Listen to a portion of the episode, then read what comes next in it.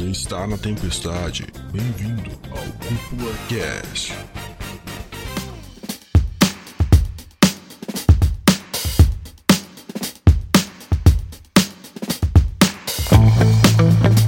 E sejam muito bem-vindos e muito bem-vindas para mais um episódio aqui do Cúpula Cast. Quem fala é o André Jone, estou aqui com Lucas Dude hoje nós estamos aqui para falar sobre O Beijo do Vampiro. o Beijo do Vampiro. Mano, Beijo do Vampiro era a novela da Globo sobre vampiros. É, eu, eu sei, Dude, o que, que era Ah, o Beijo mas do é uma- Vampiro. Era uma novela assim, ó, digna de respeitar, velho. Nesta segunda, sete da noite, o beijo do vampiro. E será que vai ser tão digna quanto Castlevania Nocturne? Será que vai ser? Não sei. O que, que você, terceiro membro misterioso dessa roda vampírica, tem a dizer? Fala galera, eu sou o Pedro Lobato e hoje eu tô de vampirão do derby. Com essa voz cagadíssima. São duas coisas que o Lobato entende, né? Beijo e vampiro, né, velho? Meu Que essa, a- a- essa boca aí trabalhou pra estar com essa voz grossa, né?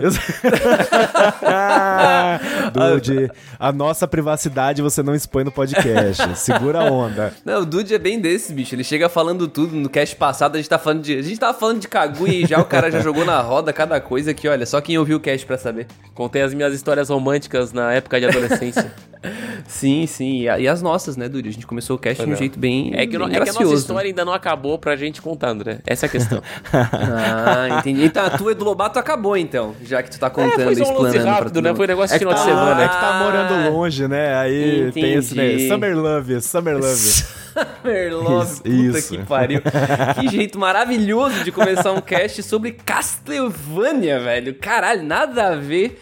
Mas, bom, estamos aqui hoje. Estamos aqui hoje pra discutir. Chamamos o nosso querido amigo Lobato, lá do Animes Overdrive, porque... Lobato, tu deve lembrar, mas tu gravou com a gente, cara, Castlevania, tipo, sei lá, nosso episódio 16, dude, por Cara, aí, né, foi bicho? muito tempo atrás, bicho. Cara, faz muito tempo. E eu queria já até começar esse cast deixando bem claro pra vocês que eu não terminei de ver o outro Castlevania. tá? Eu vi três temporadas. Canalha eu tô de demais, sacanagem, ah, cara. Eu vi, te- eu vi três, eu vi três temporadas. Eu vi três temporadas, eu não terminei a quarta, cara. Mas não tem importância, porque o Nocturne não tem conexão, né, pô? Então tá tudo certo. Então tá tudo certo. Da onde vem o Richter? Tá, é, tem, tem conexão, mas é uma conexão, sei lá, do mesmo É só- mundo. é só conexão vai, de mas- sangue. Só. Muito bom, é isso aí.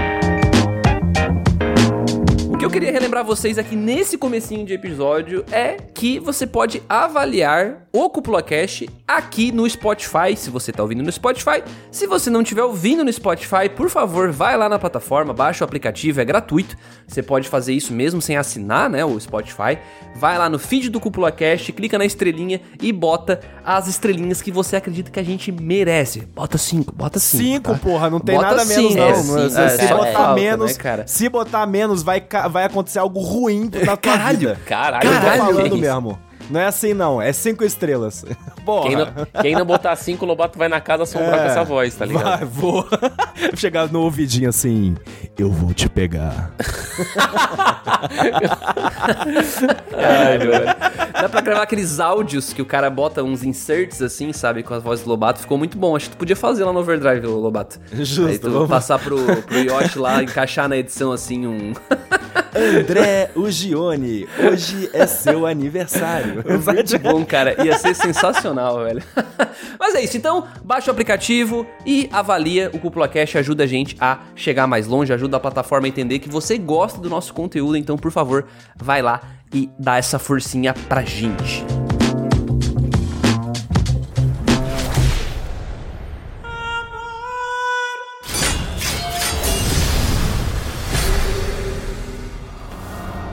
Jovenzinho Belmont. A sua mãe tirou de mim uma pessoa que eu amava. Eu poderia matar você também. E matarei. Algum dia.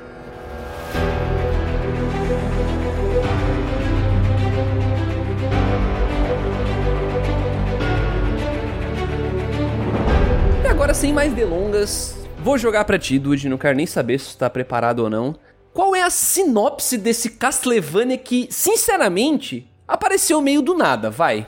Não- Foi meio do nada. Eles soltaram um trailer, sei lá, um mês antes, dois meses antes. Não foi tanto tempo assim. Ou eu tô muito maluco. Eu acho que tá um pouco maluco. É, um Eu pouco maluco. Porque ele foi anunciado acho que um ano antes, mais ou menos. Um ano antes? Então É, eu tô maluco. é. Então eu tô maluco. É o famoso anunciei, olha o banner e você nunca mais tem notícia até tipo, ah, falta um mês pra lançar, sabe? Pois é, foi meio nessa vibe eu senti, É, bem- mas. é, é porque assim, ó, bem. diferente talvez dos, dos, dos japas que geralmente anunciam sete anos antes e começam a produzir faltando uma semana. É, sim. Mentira, geralmente- depende. Depende, do Depende. anime. Tem anime que vai ao ar, não tem nem trailer, porra. É, isso é verdade. né? Mas, por exemplo, o Punch Man foi anunciado a terceira temporada e tá aí até hoje, é depois de quatro anos, tá ligado? É verdade. Às vezes não acontece também, né? Esse que é o problema dos animes.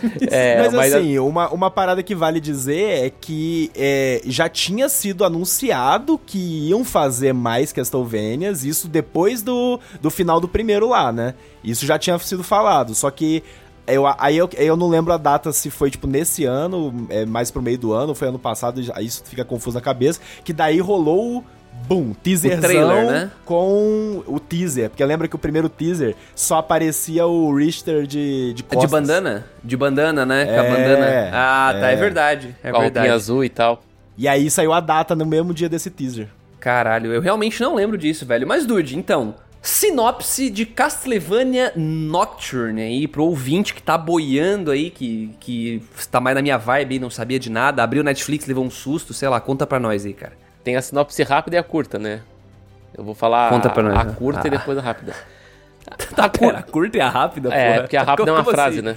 É tipo o Waze, o Google Maps. A rápida só vai ler rápido pra gente, É, né? não, não, é porque a curta é basicamente assim, ó. Tem um cara é, na França liderando a resistência, né? O nome dele é Richter. E ele é um personagem que ele não irá enfrentar apenas forças sobrenaturais de messias e monstros, né? Como também enfrentar segredos e verdades dolorosas sobre o seu próprio passado. Na Puta, que França. merda né? essa sinopse, velho. Não, Vai você tomar isso aí, né? É óbvio que Não, ele uma leu, parada, uma, óbvio que velho. eu li, né? Mas assim. Porque essa a- sinopse tá toda errada, inclusive. Tá- que bosta de sinopse tá errada, aí? encantada, pô. Deu uma encantada aqui. Agora Que a isso, sinopse. cara? a Jogou no sinopse- chat GPT, Ó, mano? Que A é sinopse, velho? Ai, sim. A sinopse rápida é o seguinte: existe um Belmont na França, no meio da Revolução Francesa, na verdade, que após perder a mãe, ele fica vagando pela França, tentando se encontrar quando ele colide com um acontecimento numa pequena cidade que vai mexer com, a, com o povo francês. Né? Então, Caralho, basica- vai tomar no cu, que merda do... Não, mas é a sinopse.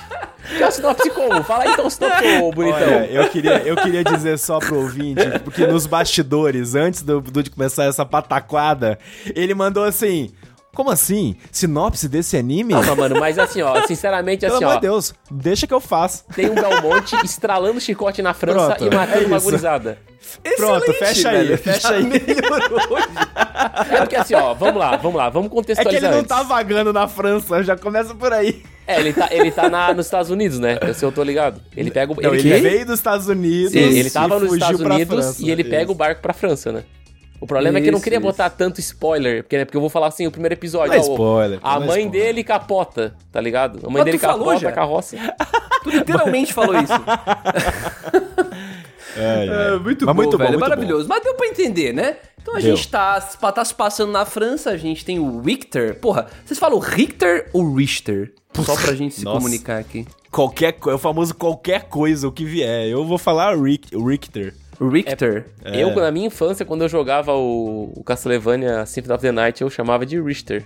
Richter, né? É Richter. Tá, foda-se. Tá tudo Vou falar certo, Richter gente, também. é isso, é, eu não pode vou ser. ser, eu não vou, eu vou falar Richter. Eles falavam de um jeito bem estranho. Vou falar Richter, na, então. Na dublagem. É isso, vou mudar. Mas a gente vai acompanhar o Richter aí, então, nessa, nessa jornada de vingança, né? E descobrimento. E autodescobrimento, né? Então o cara também tem alguns traumas pra superar aí. E muitos personagens envolvendo ele, né, cara? Talvez até personagens demais. Mas chegaremos lá. Dude, cara, o que, que tu achou? Vai. Termos gerais aí. Tu, como um grande fã de Castlevania aí, que já, já falou várias vezes aí no Cúpula Cash, que curte bastante a. Você, como um vampirão. Ó, minha opinião é o seguinte, eu acho que o Adoro Cinema devia melhorar a sinopse, porque a sinopse que eu peguei aqui tava bem fraca mesmo, rapaziada. É, faz parte.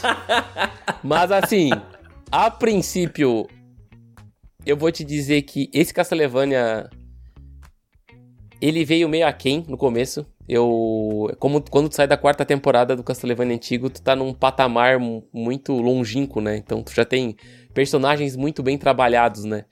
E tu chegar nessa primeira parte. Eu não vou dizer primeira parte, né? Vou dizer primeira temporada, na verdade, mas tá com uma cara muito de primeira parte essa, essa história, porque não, não encerrou. Quase um prólogo, né? É. É meio como se desse um reset, né? Porque basicamente a gente se despediu de todos os personagens que a gente tinha visto até então. Todas as construções que tinham vindo até, até aqui, né? A gente tem só a aparição de acho que talvez um personagem da temporada passada, que é meio óbvio, né? Que ele. Que ele, ele anda no meio da linhagem dos Belmonts, né? Que é o Alucard. Mas eu acho que é muito interessante ver um outro lado dos Belmont. Porque eu acho que a gente enxer- enxerga alguém mais vulnerável, diferente do, do antigo sucessor, né? Que a gente acompanhou a história, né? Que era um cara mais. Era mais vagabundão, mas consequentemente ele era mais destemido no começo, né? A gente. Ele tinha essa cara de bebum no começo da, da história, mas ao mesmo tempo ele entregava muita responsabilidade na hora do combate e não tinha medo de enfrentar os inimigos, né? E aqui a gente vê alguém mais jovem, né? E o que faz total sentido, né? Porque se tu for parar pra ver os games, o, o Richter Belmont, ele é, um, é, o- ele é o Belmont mais novo que enfrenta o Drácula. Né? Ele enfrenta o Drácula com seus 19 anos, por exemplo. Boto fé, eu não sabia disso. No, no jogo ele tinha 19 anos também. No primeiro jogo, se eu não me engano, ele tem, ele tem acho que 18, alguma coisa assim. No são Round dois of jogos. Blood? É, não, no Drácula X, se eu não me engano, ele tem 18, alguma coisa assim. Drácula X. É, porque é o Drácula, tem o, o É, é o que o Drácula Drá- X é o nome no Japão. É, É. o Round of Blood. Round of Ah, Blood, tá. isso aí. É a mesma coisa. E daí o que acontece? Ele é conhecido na linhagem dos Belmonte como o Belmonte mais novo na atividade, né? Porque geralmente os outros, tipo, enfrentaram seus monstros quando eles estavam mais velhos. O Richter, ele já enfrentou essa carga de responsabilidade muito cedo. E eu acho muito foda que, na, que na- no anime é meio que trazido o porquê que ele teve que enfrentar isso cedo, né? Meio que re- ressignificado, né? Colocado os pontos, né? E também ao mesmo tempo humanizado o personagem, né? Porque ele não vai ser aquele personagem 15 anos Ed que estrala o chicote e mata vampiro, sabe? Ele vai ser aquele personagem com medo do perigo, tendo talento, mas ao mesmo tempo tendo medo no meio desse confronto, sabe?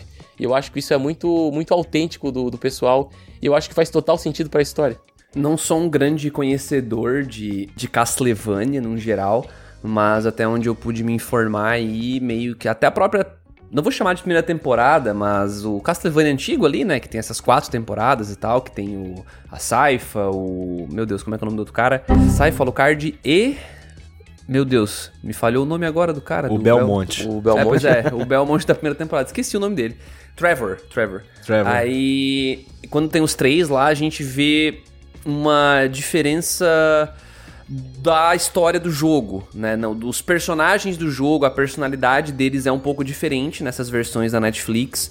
E faz muito sentido, porque de novo, isso foi algo que eu li, né? Mas pra mim faz muito sentido em termos de escolha, né? Porque os jogos eles não tinham tanta profundidade assim, né? Era muito mais sobre a ação em si do que sobre a história, né?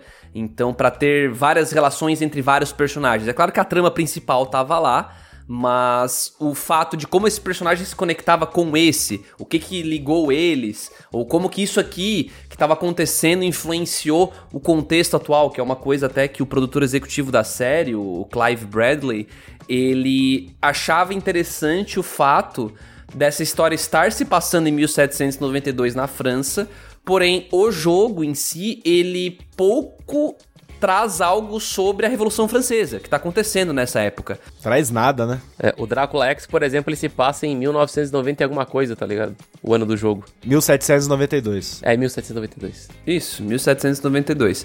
Aí se passa na época da, da Revolução Francesa. Então, nessa situação, ele viu, pô, cara, é uma trama muito interessante. Então, de alguma forma, ele quis trazer isso pro anime, né? Pra, pro desenho, enfim, chame como quiser. Que é o Nocturne. Porque o jogo em si não explora tanto isso. Então, acho isso maneiro. É algo que a gente pode entrar depois no mérito de se ficou bom ou não, né? Eu acho que vale a pena discutir isso. Mas a ideia de trazer me deixou interessado. Eu, eu confesso, assim, a hora que a gente começa e a gente vê, né, a Maria, que é uma das personagens principais ali também, é, bradando ali, enfim, não, beleza, vamos pra cima, vamos entrar na revolução, tratando os vampiros como aristocratas ali, né, então meio que teve essa, essa jogada também, que eu achei bem interessante. Jogada política, né? Uhum. É, isso, essa. Isso parece que foi uma ideia desse Clive, né? Desse cara que é o, o eu produtor achei executivo. genial, mano. O encaixe Então eu achei bem legal, assim. Esse, da Revolução Francesa com os vampiros, né? Esse começo me chamou a atenção. Não sendo só uma ação genérica, assim, né? É porque eu acho que ele ressignificou o ataque dos vampiros, né? Não ficou muito tipo assim, nossa, os vampiros estão atacando de novo e é mais um Belmonte É, que vai atrás vampiros dos são vampiros. do né? mal, né? Tipo, né, algo ele assim, conseguiu né? casar, por exemplo, que é também, né, a mas- Revolução Francesa que estava acontecendo na época, né, que envolvia os nobres e o clero, e sendo que os inimigos da temporada são o clero e os nobres que são os vampiros, né? E daí meio que tem a- os trabalhadores ali, a burguesia, meio que o Belmonte e, e três, três dúzias de gato pingado que enfrentam os nobres e o clero naquela, naquele, naqueles curtos, curto espaço de tempo de oito episódios, né?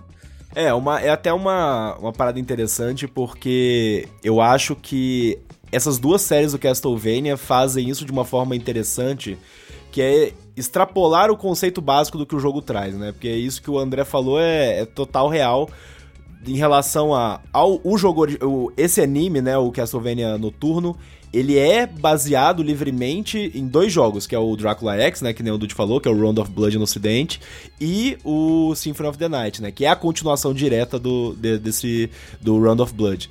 E o ponto é, a história do Round of Blood é o Richter indo pra um castelo pra, tipo, salvar a Annette que foi raptada pelo Drácula, tá ligado? E a Maria tá lá dentro do castelo também. E a Maria tá dentro do castelo, a Terra tá dentro do castelo, tipo, tá- rola toda essa, essa paradinha. Mas é isso, não tem um setting, um cenário, tipo, do país, o que tá acontecendo nesse período histórico, saca? E eu acho que a gente, de alguma forma, já viu isso acontecendo na primeira temporada, lá, né, no, no primeiro Castlevania, com o fato de, tipo, beleza, eu peguei esse joguinho aqui, que na maioria das vezes as pessoas, você vai pegar pra jogar Castlevania porque você quer dar chicotada, chibatada em É vampiro, isso. irmão. E É demônio, isso, é é, isso, tá ligado? Sim. Só que, vamos ser honestos, fazer uma adaptação, a força de fazer uma adaptação é justamente você ter a capacidade criativa de colocar esse material na mão do, de um diretor, de uma diretora, um roteirista, uma roteirista, que vão conseguir, tipo, beleza, o que, que eu consigo extrair disso daqui, tá ligado? Pra transformar numa coisa a mais.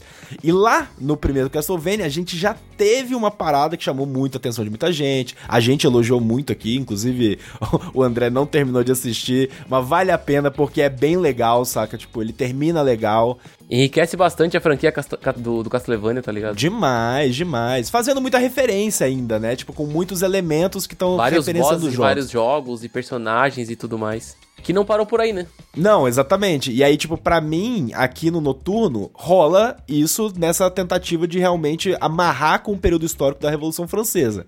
Tem opiniões sobre isso, assim, porque eu, apesar de eu achar legal, ao mesmo tempo eu acho que eles deixaram umas coisas meio que soltas de qualquer jeito, assim, é, em alguns momentos. Mas o fato é, esse esforço em fazer esse, esse tipo de, de entrelaço da, dessa franquia, desse joguinho de porradaria com uma história interessante, com drama, com personagens que têm uma profundidade. O Dude mencionou, inclusive, a, a questão do, do Richter ter uma, uma certa Vulnerabilidade. vulnerabilidade, né? Tipo, ele se mostrar vulnerável, né? É, Diferente do Trevor, que é todo é- e enfrenta tudo e todos, né? Então, eu até tenho uma. Quando você falou isso, eu tenho uma opinião. Porque eu acho. Uma coisa que eu gosto dessa comparação, eu acho que vai ser inevitável a gente comparar os dois. É por. E, e eu gosto dessa mudança que teve no tom dos Eu dois, também. é porque eu acho que o Trevor, ele era vulnerável também. Sim, Só que a vulnerabilidade fechou, né? dele era diferente. Ele se fechou, ele perdeu a esperança, tá ligado? Tipo, era, era outra pegada, né? E aqui a gente tem essa pegada do. É, a vulnerabilidade do drama, de um cara mais jovem, ele tem medo, ele é inseguro, ele, sabe, tá atormentado pelo, pelo, pela morte da mãe dele, tipo. Então, é um contraponto legal entre dois personagens que, em tese, são dois Belmontes, né? São dois protagonistas da mesma franquia, né? Simbolizam a mesma coisa ali naquele, naquele momento. Então é bem interessante esse, esse paralelo entre os eu, dois. e eu acho que se eles tentassem fazer talvez parecido demais com o Trevor, a gente talvez seria até chato por ter a mesma roupagem, sabe? Nossa, demais. É. Porque querendo ou não, tem a parceira dele ali, que é maga, e daí tem o Trevor, que tem um chicote também, e aí tem outro personagem com outro chicote, outro mago, e tipo, porra, É, o, o que a Netflix deve ter muita clareza é que quando ela produz uma série assim, ainda mais, tipo, cara, não é como se tivesse alguma coisa de Castlevania saindo por aí, né? Então eles estão produzindo essa parada, tipo, literalmente para o público deles consumir na plataforma, saca? Tipo, é claro que eles querem agradar o fã, óbvio, né? Não, não há dúvida disso. Mas é meio que na pegada do que o live action de One Piece meio que tentou fazer, eu diria, só que é estranho para mim ver Castlevania Nocturne existindo porque é muito óbvio, porque o live action de One Piece existe, né? Tipo, One Piece tá no seu auge, saca? Então tem o anime rolando por aí, tem mangá pra vender, tem muito produto sobre. Mas o que, que tem de Castlevania? Saca? Não, não tem nada de Castlevania rolando agora. Jogo, coisa assim, não tem nada. É, coisa nova não, né? Pois é. Então, quando eles fazem um anime assim, eles estão meio que. Eu diria que até tá trazendo uma tentativa de atingir pessoas que não necessariamente são os fãs do Castlevania. E por que, que eu construí tudo isso aqui agora? Porque a, es, existe ainda mais essa necessidade de sair do eu só quero referenciar o jogo. E aí que vem essa ideia de, pô, vamos trazer aqui a trama política, vamos tentar dar um pouco mais de profundidade pros personagens, vamos trazer um pouco mais de identificação, vamos reescrever alguns personagens, porque até o, o Lobato citou alguns aí, né? Que dentro do castelo tem a Terra, tem a Anete. Só porque, cara, eu vou dar a Anete de exemplo aqui que foi feito. Foi simplesmente. Eu achei maravilhoso o que foi feito com essa personagem nessa história, sabe? O fato de levar ela para ser uma. não ser a donzela em perigo, né? Então trouxeram ela de outro local, trouxeram uma outra religião, pô, tem todo aquele contexto da escravidão que, que tava em volta dela e como ela se conecta com a história. Então a vilã em si a gente pode conversar melhor depois, mas eu acho legal essa esse lance de reescrever algumas coisas para trazer um novo significado. E eu sinto que eles foram um pouco mais ousados em Nocturne, em Noturno Nossa, aqui, muito mais. do que no outro. Do que no. Se preocuparam muito mais em discutir isso, apesar de não levarem até o fim, e isso para mim é um problema. Mas eles quiseram começar alguma coisa, saca? Então se perdeu na escrita, mas eu acho que a segunda temporada, se vier, né? Retratando o Symphony aí, ah, não sei. Cara, não, mas eu, eu, eu, sinto que o Castlevania Nocturne, ele. Parece que a, essa primeira parte que foi feita. Ela foi feita pensando já na continuação, enquanto a série antiga, a primeira temporada, parece que foi feita bem fechadinha, pra se sabe? fechar, né? Faz Aham. é, isso é verdade. Isso parece. É, não, isso com certeza, com certeza. É. Ela termina bem aberto, né? Essa, o Nocturne, né? É. E eu, Ela eu sinto. termina essa- no meio da ação, na É, realidade. né? tem essa tipo, vibe é, de tá prólogo conflito ali. total, né? Eu só não sei se realmente já tem um contratinho fechado pra próxima parte. É isso que eu quis dizer, tá ligado? Vai, eu, eu acho Deve que seria ter, muita ousadia ter, da mas- parte deles fazer sem a, sem a perspectiva concordo. de uma segunda temporada, sabe? Mas, cara, Porém, eu vibe- acho que reper- repercutiu muito menos do que esperavam, eu acho, tá? É, é, repercutiu menos e repercutiu negativamente em alguns aspectos, assim, pra galera. Assim. não, não, o André mencionou aí, na realidade, tipo, o. é, coisas, pontos muito interessantes e positivos da parada, mas o tipo de coisa que afeta o nerdola, né? Tipo, da internet, né? Deus, que é cara, tipo, porra, transformou a, a net, é uma negra, religião africana, ex-afri... O personagem tipo, da NET no jogo tinha três falas, mano. Pelo amor de Deus, o Quem personagem, lacra tipo... não lucra. Quem lacra não lucra. Ah, É, tomar no cu. Mas, mas assim, eu, eu, eu dei uma. Eu geralmente eu pesquiso, assim, pra dar uma. Uma procurada. Ok, qual que foi a impressão meio que geral da galera, sabe? E eu vi muita coisa. Criticando, né? saca? Muita gente falando negativamente, do tipo, não, se afastou demais de Castlevania, porque eu quero ver a porrada do, sabe, tipo, da chicotada em vampiro. Cara, mas tem isso ali, Mas tá teve ligado? pra Agora- caralho. não, dá teve pra entender. caralho, e é maneiro pra cacete, tá, sa- saca? Tipo, igual já era na, na primeira, aqui é muito maneiro as lutas também, as animações de combate, depois a gente fala sobre isso. Mas o fato é que, cara, o que que essa pessoa quer? Ela pessoa não, não quer que amarre uma narrativa, sabe, um negócio, e, pô, já é Revolução Francesa. Você já tem esse setting pronto pra justamente discutir sobre pessoas que estão é, em situações de vulnerabilidade, sobre liber- essa discussão sobre liberdade e opressão, entendeu? O próprio Dude mencionou, né, de é, pegar os, os agentes da Revolução Francesa, que obviamente aqui, aqui não tá tentando falar sobre a Revolução Francesa, isso tem que ficar claro, Ela sabe? só está ali, né? Só está usando a Revolução Francesa pra dar, tipo, uma camada de, entre aspas, realidade pra história, sabe? Tipo, ah, os vampiros fazem parte da nobreza ali, da, da realeza que, né, na Revolução Francesa tava rolando um levante contra. A, a Annette, a Maria o, o, o- e o Richter estão do lado da Revolução, beleza. A partir do episódio 3, isso daí já não vale mais de porra nenhuma, né? É, Mas, eu acho que esse é o enfim, ponto, né? Eu acho que esse é um ponto de crítica válida, sabe? Eu- Tipo, exato, mas, esse mas é um tá tudo bem, crítica. saca? Eu acho que é, o, a série ela é interessante e ela faz bem em querer, tipo, beleza, dentro desse contexto, eu tenho essa personagem aqui que ela veio da África, ela faz magia com, com, com, com a base da religião, da religião africana, saca? Que é uma parada bem diferente do que a gente eh, já tava vendo antes, saca? Pra, pra ver o que tá rolando agora, que muda totalmente as dinâmicas de magia que a gente tá acostumado e tá vendo nesse mundo e dos combates. E é bem diferente do que a gente já tá acostumado a ver de magia. É, não, exato, sabe? Então, é uma forma de enriquecer. Se foi bem executado, não foi, aí é outra discussão. Mas, de fato, muito... Inclusive, o André mencionou isso, que te pegou, né, André, o- mais o começo. E pra mim também. Eu gostei mais do começo do Noturno do que da finaleira. É, a gente, enfim, eu tô segurando a- as críticas por um momento só pra gente comentar elas, mas o fato é que eu gosto, eu gostei muito mais desse começo e dessas perspectivas dele estar discutindo isso e entrelaçando com a história de fato, saca? E eu acho que também é, o Nerdola que reclamou muito dessas alterações, é, se fosse o contrário, ele provavelmente não reclamaria, sabe? Eu, eu sinto isso. Porque se fosse uma- um personagem negro que virasse branco, ele não reclamaria, mas se é o contrário, ele reclama. Geralmente é sempre esse mesmo movimento. E eu acho que é muito interessante essa valorização de personagens secundários que apareceram nos jogos antigos, porque o cara que jogou jogos como eu sente uma valorização desse mundo, né? Eu sinto que eles realmente querem fazer um, um universo rico e cheio. Eu me senti muito numa vibe tipo Jojo, tá ligado? Eu tô vendo a próxima linhagem da família dos Belmont. Sim! E aí, ao É mesmo 100% tempo. Jojo. E ao mesmo tempo eu tô pensando, cara, mano, quais são as possibilidades? Tem 200 mil Belmontes em diversos outros jogos da franquia, sabe? Então eles podem, eles têm um milhão de histórias que eles podem adaptar, eles podem refazer histórias antigas, porque teve Belmontes que vieram bem antes do, do Trevor e tudo mais. Então, cara, é um universo, assim, infinito, que eles podem explorar por anos e anos e anos a fim, sabe? E eu acho isso muito Que é fantástico. o que acontece com os jogos, inclusive, né? Sim, A sim. pergunta fan- que o Dude se faz é: onde está Josuke Belmont? Belmonte. Cara, fun fact, a, a, a Dai passou enquanto eu tava assistindo e tava o Richter na tela, assim.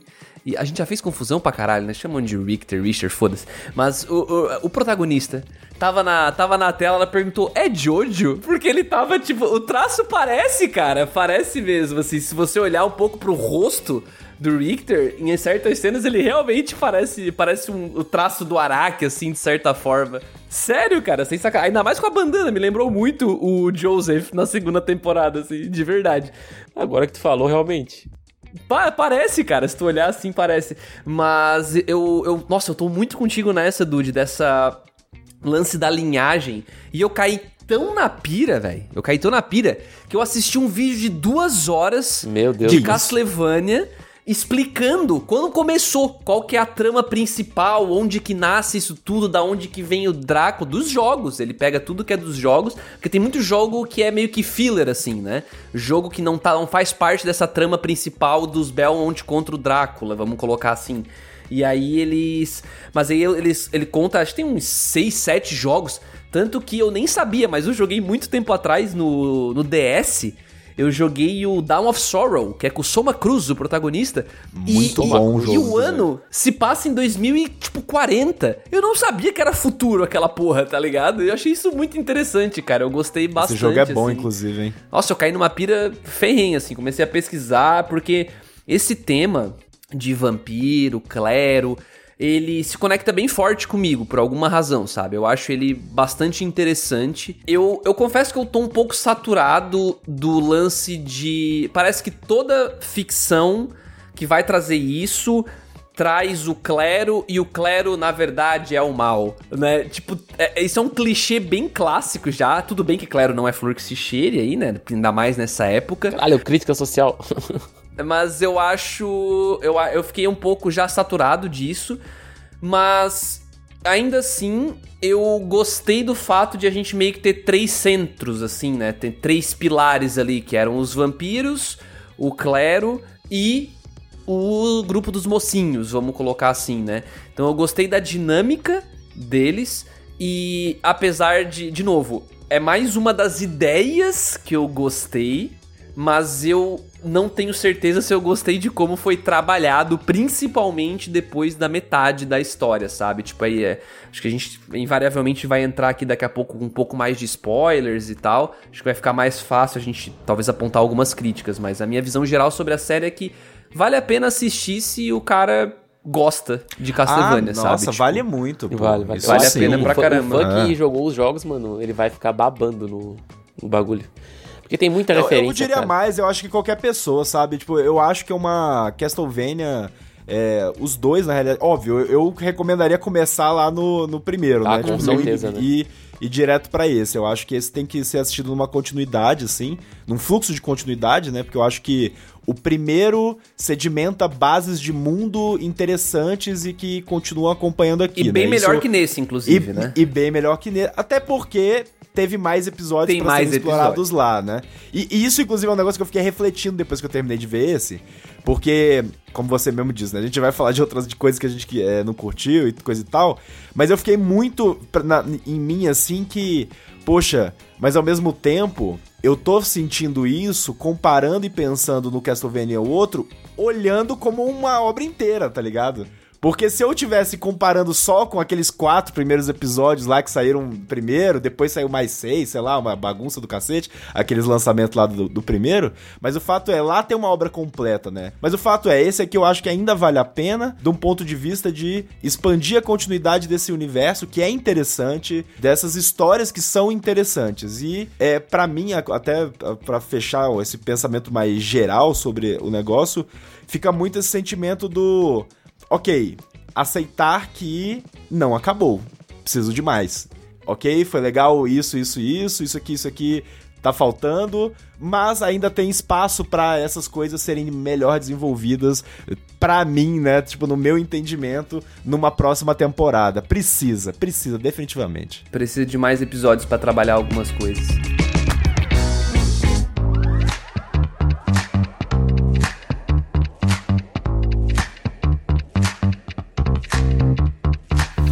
Agora, um papo um pouco mais solto aí, né? Como o Dude brincou aqui em off, vamos nos libertar das amarras e vamos, vamos pontuar mais coisas aqui. Eu acho que pra discutir Castlevania Nocturne por completo, a gente vai precisar entrar um pouco mais em detalhes. E se você, a partir daqui tem spoilers, né? Então se você não assistiu e, enfim, pra você é muito importante assistir sem ter spoiler, apesar de que assim, não tem muitos spoilers assim que vão estragar a sua experiência, pelo menos não na minha visão, porque tudo que acontece, na minha opinião, é muito previsível assim. Então, não tem muito, sei lá, que você perca aqui ao ouvir. Mas, cara, eu já queria dar os meus dois centavos aqui sobre o lance da política, porque a gente conversou bastante nessa primeira metade do cast.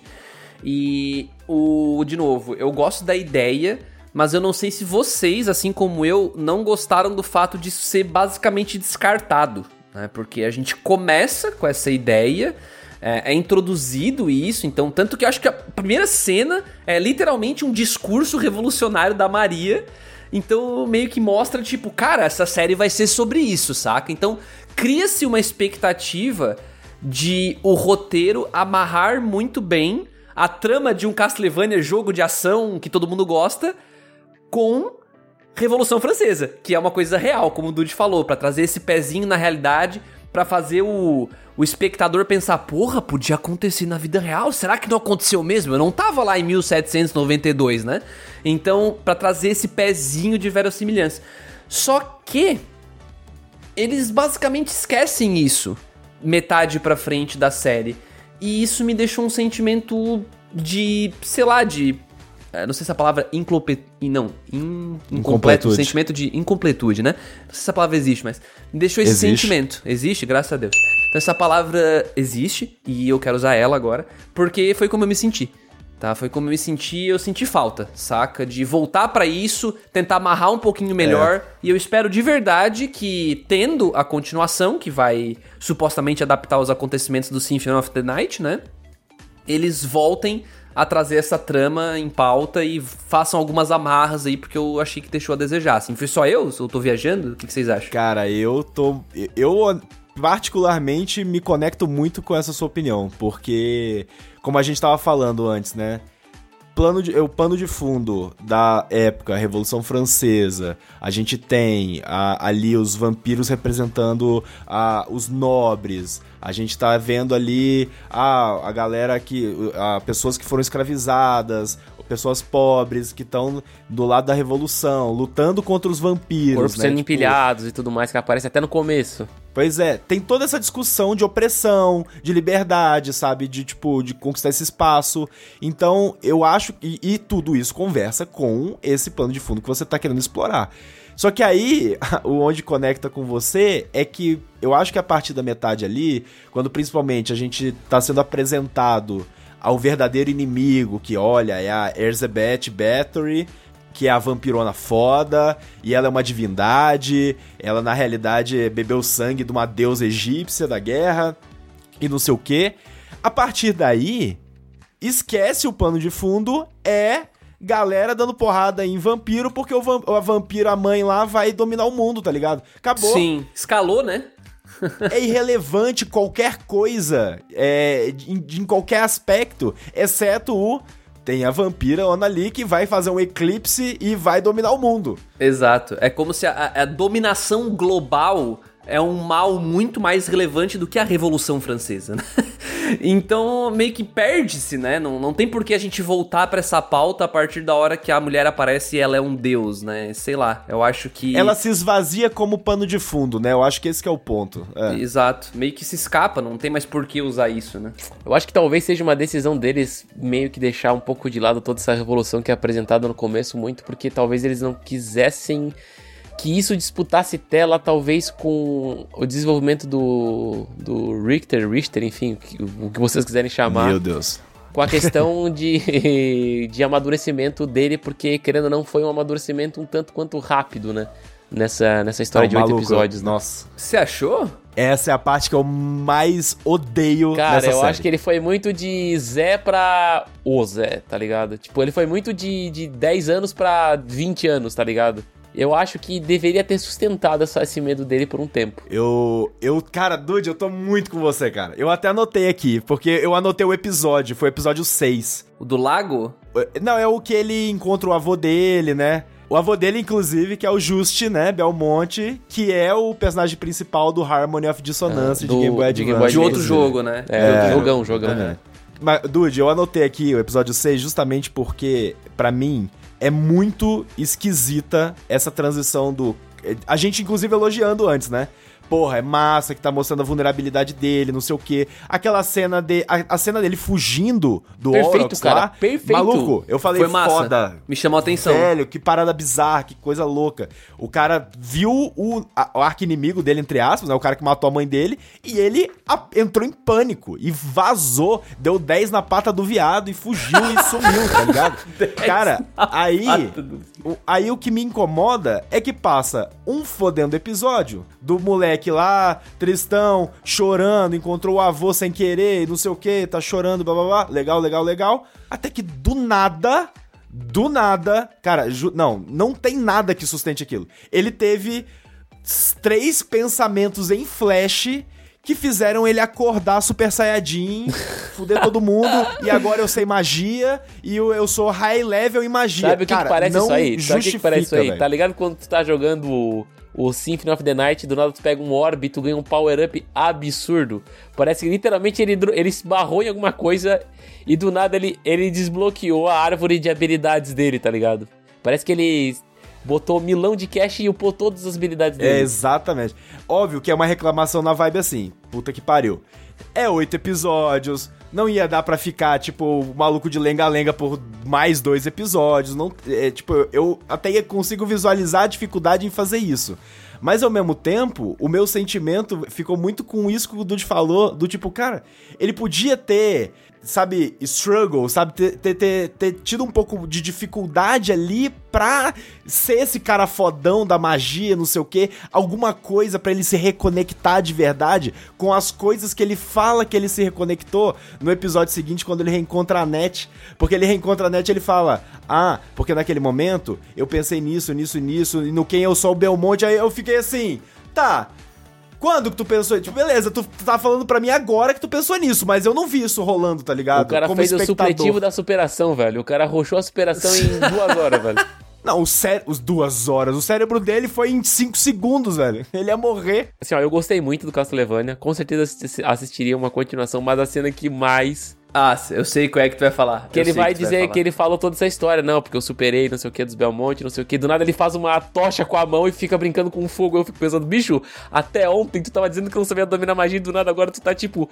Ele estrala o chicote e o chicote pega fogo. Ele, ele, ele, faz, ele faz equipamentos de gelo. E do nada ele faz uma soqueira de gelo. E daí fica o bicho, o cara literalmente é um eu mestre achei que ele da ia magia. falar da hora que ele blushou Cara, pra, pra net. foi muito esquisito, cara. Eles Falou, "Ih, Vai conversando. rolar a bitoquinha. Não, ele levantou. A, a hora que, a hora que do nada eles estavam conversando, do nada rolou uma tensão sexual ali. Isso que que isso, cara? Aí do nada parou. Do nada que tensão sexual, né? Nada. Não, foi- cara, antes, foi tipo 5 segundos de tensão sexual e parou, cara. Ah, foi bicho, quando você tá prestes a morrer, irmão, às vezes é isso, né? Dá- deve dar um tesão do lado, é louco. Cara, Não, não, não, mas, assim, ó, eu vou até- falar que essa parada do romance entre os dois não foi nenhuma coisa que me preocupou tanto, porque, velho, pra mim acho que. O, Não, não me preocupou também, o não. ponto, o ponto, o meu ponto que é a, a magia excessiva que o, que o Richter tem é uma parada que, Então, pra mim. esse é o meu problema Pra também. mim estra- estragou, tá ligado? Estra- não, não estragou, tipo, de ficar totalmente ruim, mas estragou a- uma experiência magnífica que poderia ter tido.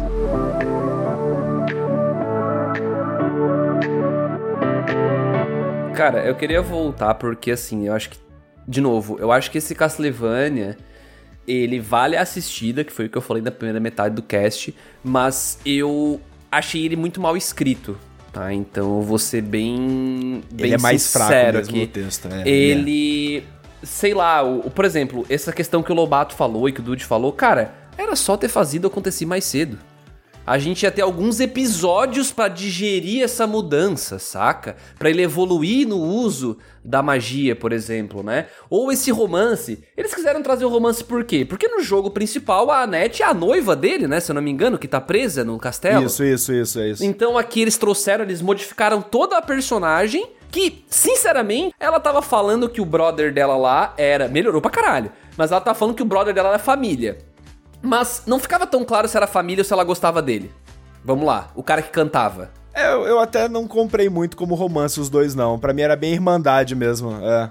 Tá, bom, eh, pode ter sido só eu então que tive essa interpretação, até obviamente mostrar que o cara tava com outro cara, né? Aí tudo bem, né? Que eles vão juntos pra, pra jornada, depois que mostra o flashback deles, mostra que ele estava com outro cara. Então ele sai na jornada com ela, mas deixando o seu par romântico, né? Então não sei se ele era bi, homossexual, enfim, mas não era ela o par dele, aí ficou claro pra mim.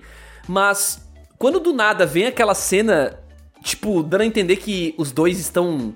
Tão, tá tendo um negócio ali, né? Tá tendo um clima. Eu fiquei, cara, quê? Saca? Não, tipo, eu, eu tô contigo. É, assim, o- foi meio do nada, me pareceu uma escrita muito perdida, sabe? é que isso é exatamente a mesma coisa do negócio do poder que a gente tá falando, saca? É o lance de não dar tempo de certas coisas e certos simbolismos serem construídos no texto, na narrativa, de uma forma que fique evidente, de fique claro que, tipo, cara, tem um negócio aqui, saca? Tipo, por exemplo, você quer uma solução pro, pro caso da magia? Era só ter transformado o encontro dele com o avô em algo mais significativo. O encontro dele com o avô foi literalmente o avô falando: É, eu tô amargurado, a mãe morreu e eu também não faço mais magia, mas eu era foda. Foi foda-se, né? Foi bem estranho. Ele não ensinou nada. Sabe como é que eles poderiam ter consertado essa cena? Eles poderiam ter feito o ataque ali acontecia, né? E o Justin Belmonte, que é o, o, o avô, bisavô dele ali, enfim. Justin. O Justin. Justin é bom, Justin eu gostei. Né? Eu vou chamar de Justin agora. é, não é, é, é Justin? Não É just. Just. É Justi, Justi, Justi. Justi. Eu chamei de. Não, não, mas é porque você. Não, é porque eu penso em Justin e aí eu, tipo, é, é melhor Justin do que Ju- Ju- Justin. Just é meio, meio magro falar Just, né? É magríssimo. Eu acho que o fato de, de usar ele muito inconscientemente faz parecer que o personagem é um merda, tá ligado? E eu acho que seria muito mais interessante ele ter a função de tutor, de ensinar aquilo que a mãe do, do, do Richter não ensinou pra ele. Porque daí tu aproveita o personagem. Porque, porque literalmente a participação dele nessa temporada era melhor não ter tido. Se, se, se era pra ter, ter ou não ter, não é melhor não Virou ter tido. Camille. Virou Camille, acabou, tá ligado? Só é a referência ali, olha só o fanservice, o cara apareceu do jogo tal. Eu acho que foi o. Porque, voltando até pro ponto do mal escrito, na minha opinião, é que eles também, de maneira. Assim como foi ousado querer trazer uma trama importante, relevante, como a Revolução Francesa, foi ousado demais também, em oito episódios, querer apresentar e desenvolver tantos personagens como foi feito aqui. Eu acho que eles poderiam ter deixado alguns personagens sem explicar ainda. Por exemplo, a gente precisava saber alguma coisa da Annette, mas a gente precisava saber tudo? A gente precisava saber algumas coisas do padre, que tomou a decisão lá e tal, mas a gente precisava saber tudo? Ou o passado da mãe da. A Tera, no caso, né? A mãe da Maria. A gente precisava saber tudo do passado dela? De que maneira foi relevante? Tirando o fato de que tava dando umas pinceladas, tava construindo ali uma expectativa assim: opa, peraí, essa mulher tem, tem passado relacionado aí com a, com a vilã. Que interessante, que interessante. E de repente conta. E aprofunda e dedica vários minutos pra isso. E não é tão legal assim.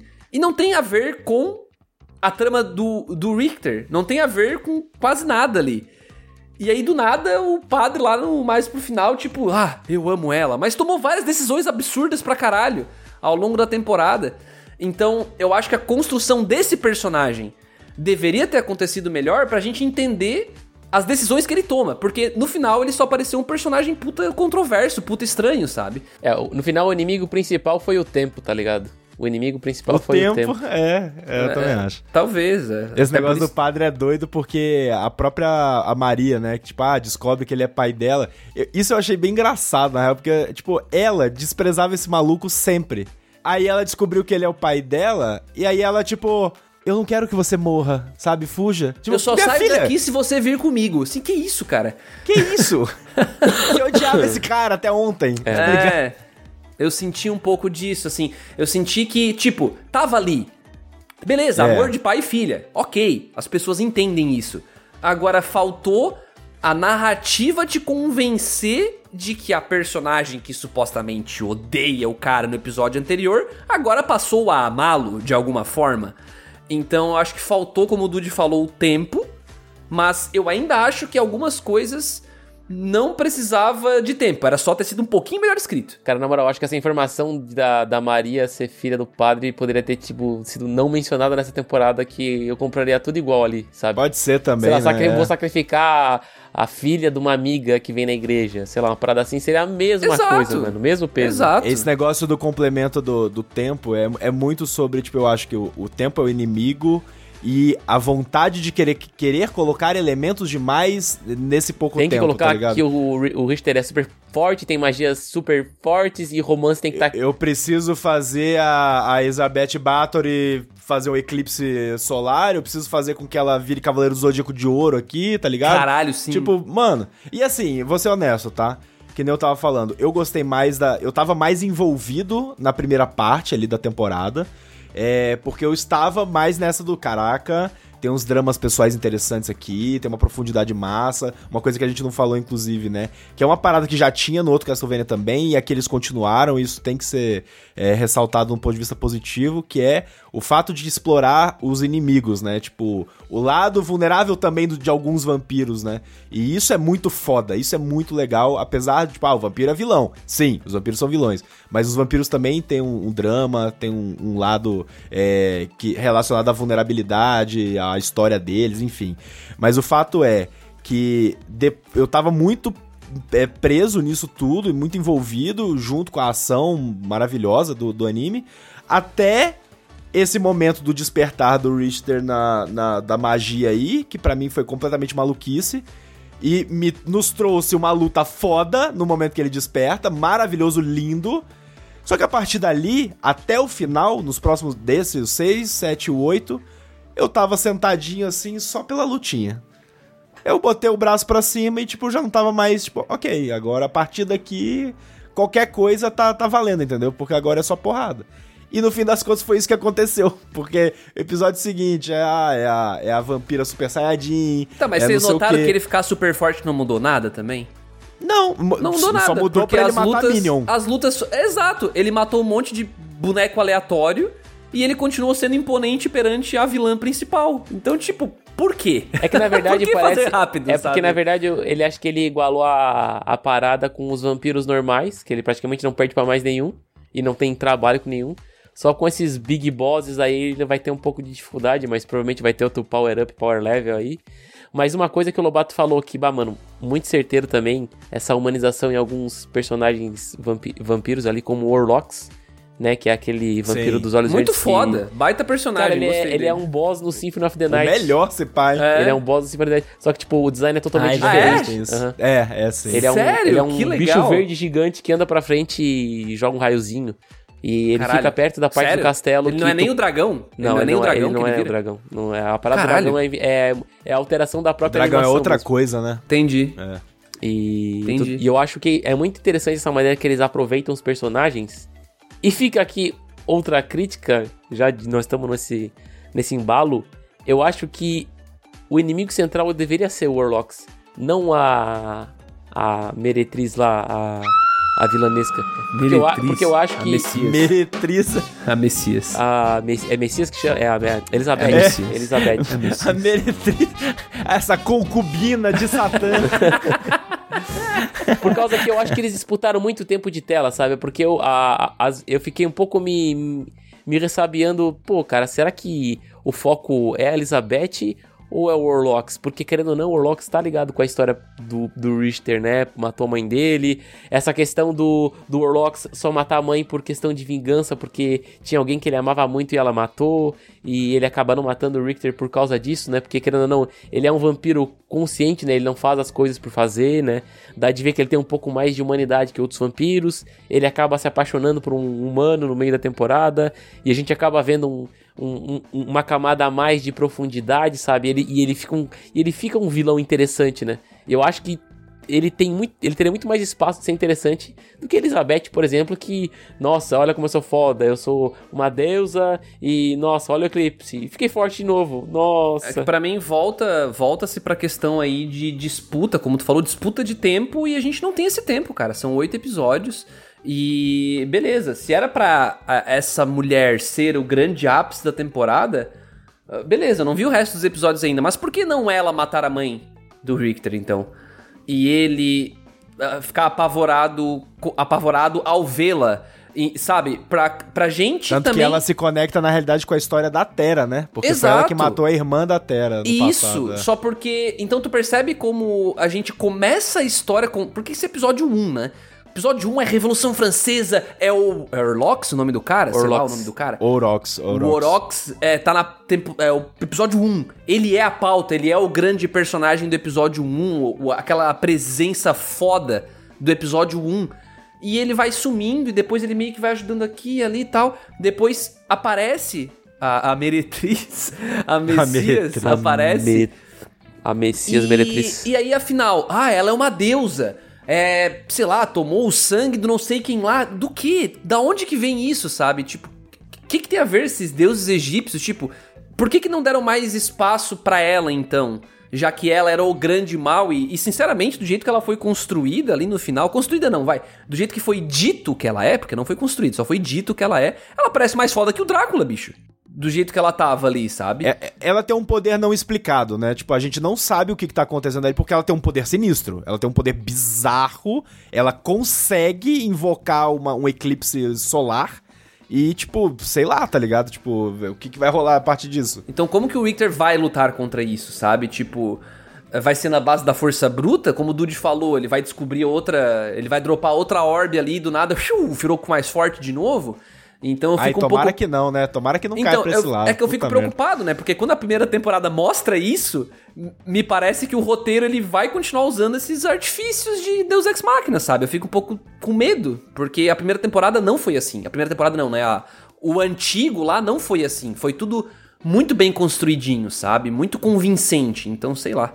Essa Elizabeth, ela, ela, ela é do, do Castlevania é, Bloodlines do, do Mega Drive, lá de 94, por aí, 95. E é um personagem, é um boss ali que aparece no jogo e tu mata e, tipo, for aleatório, sabe? Eu acho que. Sei lá, eu não sei se botar é, ela nesse patamar de vilania, né? Eu acho que tem outros personagens muito mais interessantes pra trazer. Porque foi um personagem muito meio aquém, né? Sei lá. Eu, não... É, eu achei a Ken a construção dela. Eu gostei de terem trazido ela. Eu gosto disso. Dessa re re reescrever. Eu não gostei do, do trabalho feito em cima dela, Assim, sabe? o que eu acho interessante, eu acho que a Isabel aí, Bathory, o, o lance interessante dela é que ela faz alusão, né, tipo, à figura histórica da Isabel Bathory, que é a, uma, um- uma húngara, né, uma condessa húngara, que foi uma serial killer, né, tipo... Nem sabia disso. Não sabia disso? Não sabia Ela, disso. ela é uma da, é, é- é uma figura histórica que representa, tipo, a- uma das paradas, das histórias mais próximas aos vampiros. Porque o lance, ela era conhecida como a condessa de sangue, porque ela ela tomava banho com sangue de mulheres, uma parada dessa, saca? Tipo, e foi ancestra- um dos ancestrais dela foi o próprio o Vlad Tepes lá, do, que, que é o Drácula, né? Que foi baseado pra ser o Drácula na, na literatura. Então, eu acho legal essa conexão, né, com a figura histórica. Só que ao mesmo tempo é isso que a gente tá falando, é sobre o desenvolvimento dessa figura dentro de uma narrativa. O que a gente viu até agora dela é. Ela é forte para um caralho a um nível divino que até aí é isso, né? Tanto que assim, pra mim quem ganha mais destaque até não é nem ela.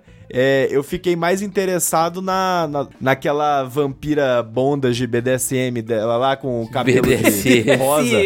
Maluco, é- ela é muito braba, tá ligado? Ela Aquela é mulher é muito foda. Bem e mais ela legal. tem um desenvolvimento ao longo da, da temporada. Ela aparece várias vezes, faz várias coisas, ela É participa da narrativa. E aí você fica, porra, maneiro, essa personagem é massa. Até o, com, o com- inclusive assim, o combate desta mulher com o Richter, pra mim, é o melhor. Muito da hora. Puta que pariu, muito massa. Até a gente entrou em muitas coisas negativas aqui. Mas uma coisa inquestionável aqui foi as, a cena de ação, né? As cenas de ação, cara, foi muito legal. deitaram, mano. Os caras deitaram nessa parada.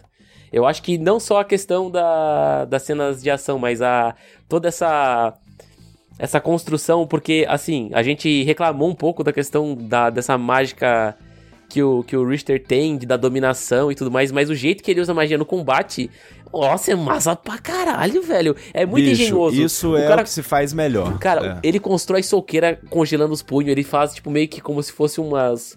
Uns negocinhos no cotovelo pra golpear os vampiros. E ele Nossa, muito incendeia o chicote dele e fica tipo um chicote pegando fogo, ele fica chicotando os caras. Eu acho isso, mano, isso aí casou perfeito, mano. Perfeito demais. Uma coisa que é interessante é que o Castlevania, desde a sua outra, a tua primeira parte lá, ele, ele não tem uma narrativa tão expositiva quanto a dos animes, né? Do tipo, chicote de fogo! Ah, não, não tem isso, saca? É tipo, cara, tipo, eu balanço o chicote, eu balanço o chicote, eu murmurro um negócio na dublagem horrível americana, que eu, que eu acho uma bosta. Quer dizer, inglesa, sei lá, que eles falam. Eles fazem os negócios assim, né? Durante as lutas. É ridículo pra mim.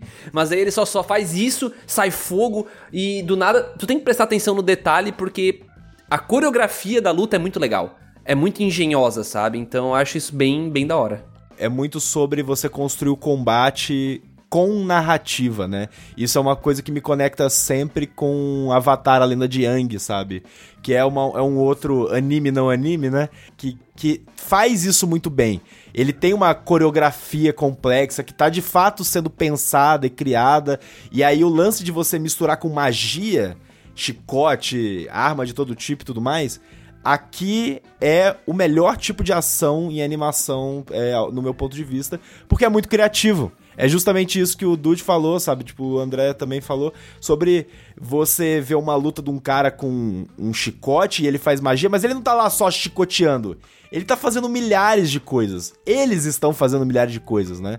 Tipo, a própria, a própria Maria com a magia dela lá de invocar é, uns familiares, né? Uns Nossa, animais. muito massa a magia dela, cara.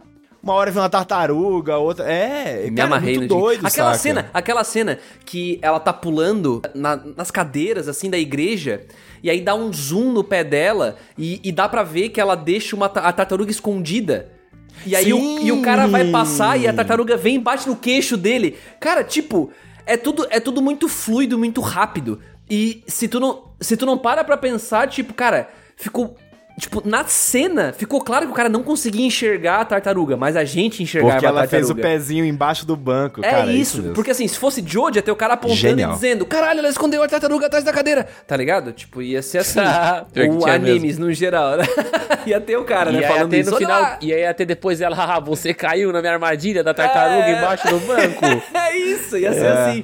Então essa é a diferença. Eu acho que, não, não entrando no mérito de um ser melhor que o outro, né? A questão de gosto aí, estilo. Mas eu acho bem legal o, esse, essa fluidez, essa naturalidade do combate em Castlevania. Isso puxou muito já da primeira parte. E eu acho que Nocturne acompanhou muito bem, se não fez melhor. Assim, porque eu achei bem legal mesmo. Eu, particularmente, acho que ele manteve o nível. Porque é, o primeiro também é muito bom, assim. O, o nível da, das coreografias de combate, da forma como a magia é utilizada, é altíssimo nível, é muito bom. Pra mim, aqui continua inovando, sabe? Continua nessa crescente de ser, de manter interessante. Então, eu até não acho que é melhor, mas eu acho que é tão bom quanto. É. Eu acho que, só pra acrescentar mais a- aí, é, além do combate, eu queria também dedicar esse tempo pra elogiar uma finalização caótica, que eu acho que me deixou bem bem intrigado com uma continuação, por causa que geralmente a gente tá acostumado a ter geralmente, é, esses animes entregados em pacotes fechados, com a história concluída do começo, meio e fim. E aqui a gente tem meio que o apocalipse no final e, e caos e do nada Alucard, sabe? Eu acho que é muita ousadia deles e, e, e me surpreendeu, porque eu não tava esperando isso. Eu tava esperando, ah, o Richter vai puxar uma magia lá da casa do chapéu, vai matar todo mundo e acabou. E vai todo mundo pra correr pro abraço e, e acabou a temporada, sabe? Mas, mano, foi muito foda a questão de eles terem entregue o caos. A vilã é muito mais forte do que eles pensam. E, mano, a história vai continuar, sabe? Não acaba por aqui, A não. verdade, né? Quem vai lutar com ela é o Alucard, não tem nada a ver com o Richter, provavelmente, né? Porque. É, pode ser que sim, enfim. pode ser que não, cara. Mas, ô, quero deixar aqui o meu, cara, como o Alucard tá igualzinho ao Alucard do Symphony of the Night, cara. Mano, se tu, sei lá, é muito parecido com a imagem que tem quando tu aperta Start no jogo, velho. Ma- o Brancão, mano, ele tá, tipo, muito diferente da temporada passada. Muito, muito, muito, muito. É, é, porque teve, é porque teve uma mudança considerável no character design dos personagens nessa temporada, né? E aí o, o Alucard eu acho que ficou bem emblemático justamente porque aproximou do design do jogo mesmo, eu concordo. É, é, a gente volta pro. Eu gostei muito da aparição do Alucard, mas eu acho que foi bem Deus Ex Machina, né? Tipo, não tinha indício. Não te... Não, não, eu bati palma. Eu bati palma, eu pirei. Mas, cara, totalmente do nada, né, velho? Tipo, no meio do ar ainda, tipo. Ah, espero não tenha chegado muito tarde. Tipo. tipo, É sei lá. só pra gerar o cliffhanger, pra, É, pros não, produtores total. darem dinheiro pra continuar. É isso. Meu, mostra um caixão balançando no começo do episódio. Pronto. Você resolveu parcialmente essa parada do Deus Ex Machina, sabe? Então por isso que eu, eu volto mais uma vez, infelizmente, pro. Cara, acho que faltou um pouquinho. Não acho que seja o mesmo roteirista, tá? Da primeira, da primeira parte. Não pesquisei. Não, não, não é, Mas não não, é, é, não. né? Não, Não é. é até porque o, o roteirista da- do primeiro Castlevania é o Warren Ellis, que foi cancelado. Cara, esse cara. Ah, é verdade. Ele é muito brabo, ele é um cara roteirista de quadrinhos foda pra um caralho, porém um filho da puta. Que desgraça. É, Por que sempre esses caras, velho? Os caras bons Porém, são uns um baita otários, de um filho, da, puta, otário. É bem isso. Foi cancelado, foi demitido e é isso. É, foi caso de assédio, né? Umas paradas assim, né? Isso, Cara, exatamente. os assédio. americanos Meu não Deus. param, velho. Inacreditável. Cara, filha da puta, cara. Que desgraçado, velho. Era pra ele estar escrevendo isso aqui, mano. Tanto que o roteiro dessa temporada teve o trabalho de várias mãos. É, cada, cada episódio teve roteiro de, de diferentes roteiristas e Se eu tal. tivesse lido isso, eu acho que metade da minha crítica tava resolvida. Já tava Cara, tá mas muito não, mas óbvio, não então, sei não, cara. Pode aconteceu. ser que a gente esteja falando merda e talvez essa, essa temporada ela funcione melhor depois que tu olhar por um ângulo, tipo, inteiro, sabe? Mas é o que eu falei antes lá. Eu, eu só acalmo meu coração por conta disso. É tipo, eu tô comparando com um, um outro Castlevania que já tá inteiro. Esse não está inteiro. Eu quero mais. Eu preciso da próxima parte. Quero assistir porque eu- aí sim a gente avalia. Quando esse terminar, a gente, opa, beleza, terminou com o Castlevania Noturno. Como é que é? Melhor ou pior do que o outro? Justo, é justo. acho que é justo. Talvez não dê pra ser tão duro assim. Dava pra fazer umas coisinhas Mas melhor, as críticas são válidas São, ainda. são totalmente válidas.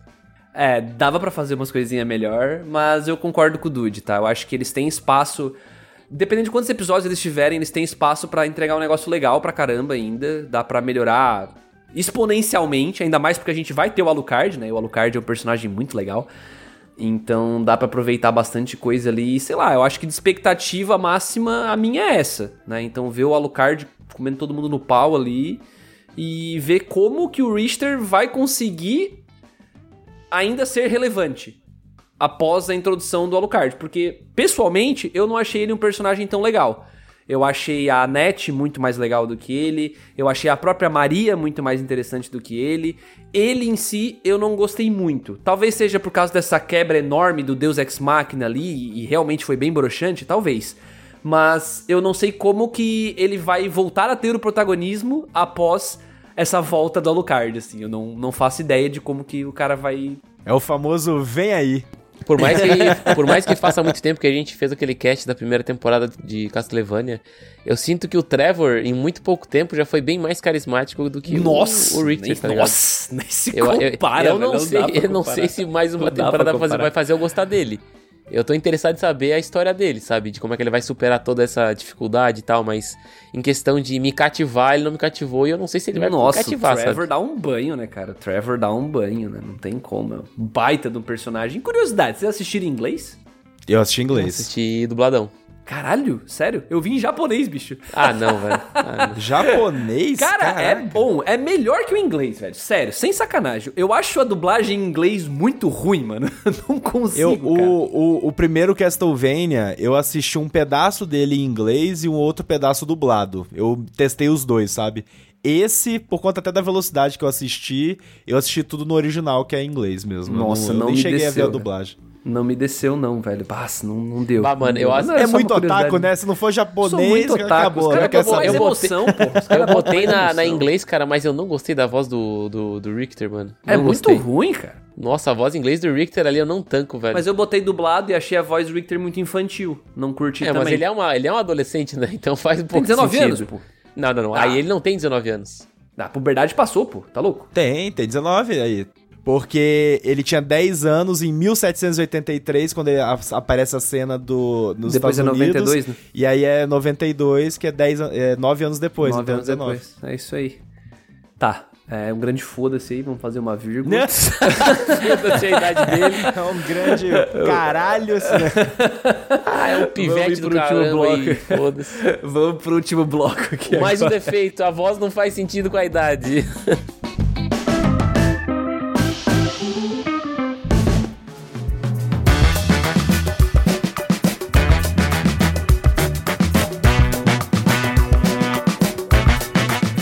isso, cara. Acho que no fim parece que eu gostei um pouco menos que meus queridos amigos aqui presentes. Mas, no geral, com certeza assistirei mais, se vier, né? Com certeza. Não, não dá pra dizer que ainda não é uma experiência legal, divertida, né? Acho que vocês estão comigo nessa, né? Não, vocês com certeza vão ver mais se vier, né? Eu tô, tô maluco. Porra! Tranquilo. Light, nossa. Nem, Mas a pergunta que fica é se você vai terminar o Castlevania antigo, André. Porque a, a última Vou. temporada é Sabe, uma das melhores. Isso é imperdoável. Isso é Bicho, imperdoável. bicho, eu considerei.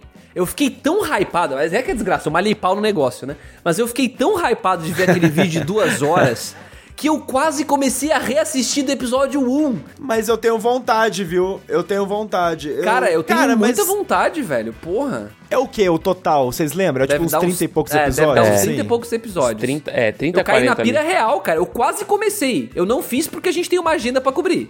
É, eu não fiz isso porque a gente tem uma agenda pra cobrir aqui no Cúpula Cast. Imagino que tu tenha no Overdrive também. Mas, cara, E é sempre maluquice, né? é, é sempre uma doideira pro cara vencer a agenda de gravação. Mas, cara, eu queria muito começar a assistir porque me deu vontade pra caralho, velho. Me deu vontade pra caralho de ver. Até pra começar a conectar os pontos, talvez, alguma coisa ou outra. Talvez ter referência que o cara nem lembra, não pegou. Ah, com certeza tem, mano. Nossa, esse é o que mais então, tem. sei lá, eu, eu queria realmente ter essa experiência de novo.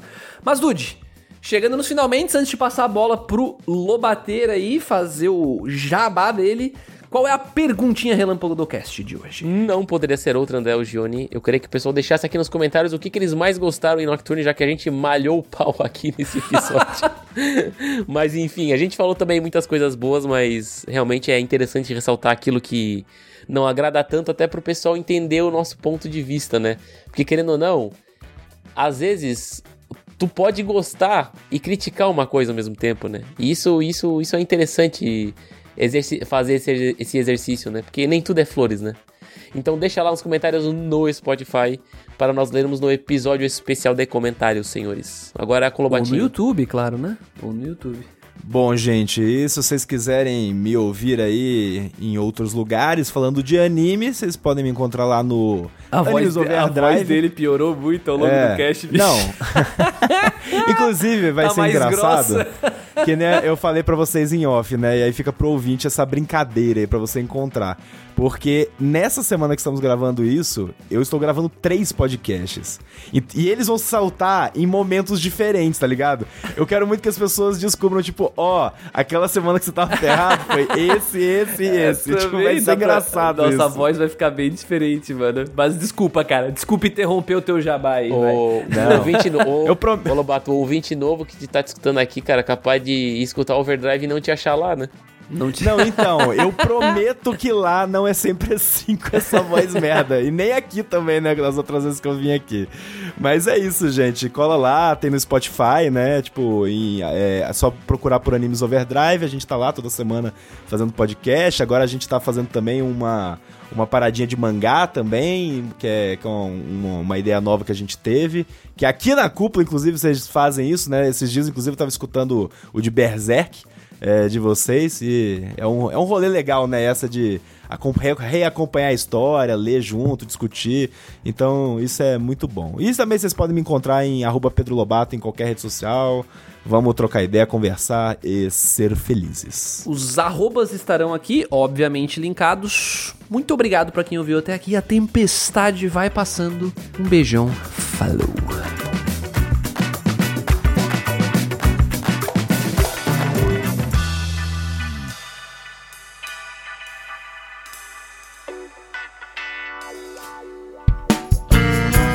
A edição deste podcast é feita por bancodecérebros.com.br